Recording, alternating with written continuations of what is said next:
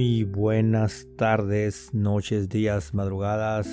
Bienvenidos al podcast Come mucho, corre mucho más, presentado por Holy Cow y Desinfecta México. Si ya no hubiera más carreras o si fueras el último corredor sobre la faz de la tierra, ¿correrías? Me hago esta pregunta y se las hago a ustedes. Me gustaría un poco de interacción, qué piensan en este tema y lo voy a abordar desde un punto de vista 100% como corredor. Lo he comentado en alguna ocasión por ahí. Hay que saber distinguir entre el corredor y el entrenador cuando tú estás desempeñándote como entrenador. No puedes tratar de permear tu visión de corredor o de atleta si es que lo fuiste y querer que todos tus corredores piensen como el atleta. Tienes que aprender a dividir eso. Y es por eso que hago énfasis en este comentario. No tiene nada que ver con mi filosofía como entrenador. Simplemente es mi punto de vista de corredor. Si ya no hubiera más carreras o si fuera el último corredor sobre la faz de la Tierra, en lo personal me atrevo a decir que yo no correría. Y eso que toda mi vida he estado inmerso en este mundo y de esto vivo y para esto vivo y me encanta, pero para mí correr es igual a competir y a mí no me importa ser el último y tampoco me importa si es el maratón de París o Boston o la carrera local eh, molera, como les dicen despectivamente, algunas carreritas locales, chiquitas, pequeñas, de poco presupuesto. A mí no me importa. O si hacemos una reta como si fueran canchitas de básquetbol y una carrera en la pista, en la calle, un mano a mano.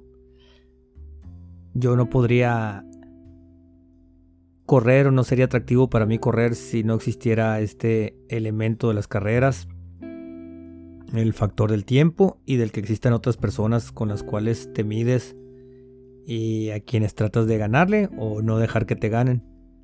Podría nadar, por ejemplo, el resto de mi vida sin necesidad de participar en un deporte acuático o en un triatlón, en un deporte combinado, no hay problema. Eh, podría seguir andando en bicicleta como una manera de ejercitarme o de salud. Pero definitivamente para mí, para René Hernández, correr es competir. Y si no existiera esa posibilidad, no sería atractivo para mí. Al menos tengo esa certeza mental muy arraigada en mi persona. Como les digo, todos tenemos argumentos eh, fuente de inspiración, razón, objetivos por los cuales corren. Hay gente que le importa un cacahuate participar en algún evento. He conocido corredores de muchos años, muchísimos, y que jamás se han interesado en participar en eventos. O gente que les vale Wilson, o podrían hacerlo. Eh, lo hacen por salud, les gustan los retos personales, que seguramente si no existieran más carreras por algún fenómeno extremo similar que estamos pasando, mucho peor, que se postergaran por años o para toda la vida, eh, probablemente seguirían corriendo y participando, pero en el caso de su servidor, honestamente, no me traería chiste entrenar o ejercitarme en esto de correr si no existiera el factor carreras, competencias. Y no importa si son 5, 10, 21, una milla, 1500 metros. Bueno, en Malaya hubiera carreras de 1500 metros y de milla más a menudo para masters, para gente que ya andamos arriba de los cuarenta y tantos. Pero bueno, el punto es ese. Para mí definitivamente correr es igual a competir y van en paralelo una cosa junto con la otra. Entonces en esa pregunta de yo ser el último corredor sobre la faz de la Tierra, o bien que se suspendieran las carreras por cualquier motivo de manera indefinida y jamás hubieran carreras, definitivamente yo no correría. No sé ustedes, cada quien tiene su opinión y nada más se me ocurrió este planteamiento, a lo mejor porque no tenía gran cosa que hacer, pero es una pregunta que a lo mejor muchos se han hecho o a lo mejor ninguno, no sé, y a lo mejor no tiene sentido o importancia, pero sí nos puede servir un poco de referencia para saber dónde estamos ubicados y muchas veces en el caso de las personas que entrenan con el bajo la tutela de algún entrenador eh, platicar este tipo de cosas es interesante porque algunas veces no puedes saber el entrenador o la persona que te ayuda el 100% de tus objetivos o de tu filosofía de corredor.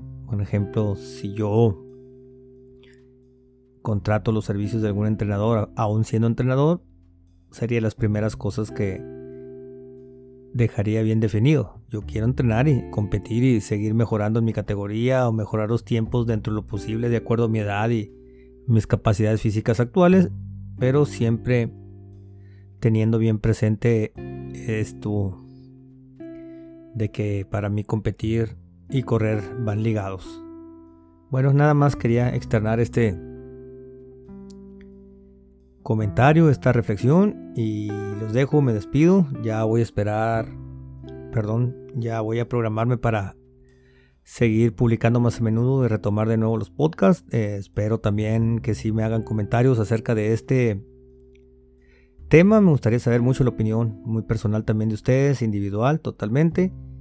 Y me despido. De nueva cuenta les recuerdo, este espacio fue patrocinado por Holy Cow, las mejores hamburguesas de aquí de la región, y por Desinfecta México. Recuerden, no hay que bajar la guardia, estamos muy distantes todavía de entrar en una zona segura, así es que Desinfecta México, busquen una opción para su hogar o su área de trabajo. No basta con cumplir su sana distancia y medidas elementales, hay que cuidarnos todo y hay que comer una hamburguesota en Holy Cow. Hasta pronto, esto es el podcast Come mucho, corre mucho más.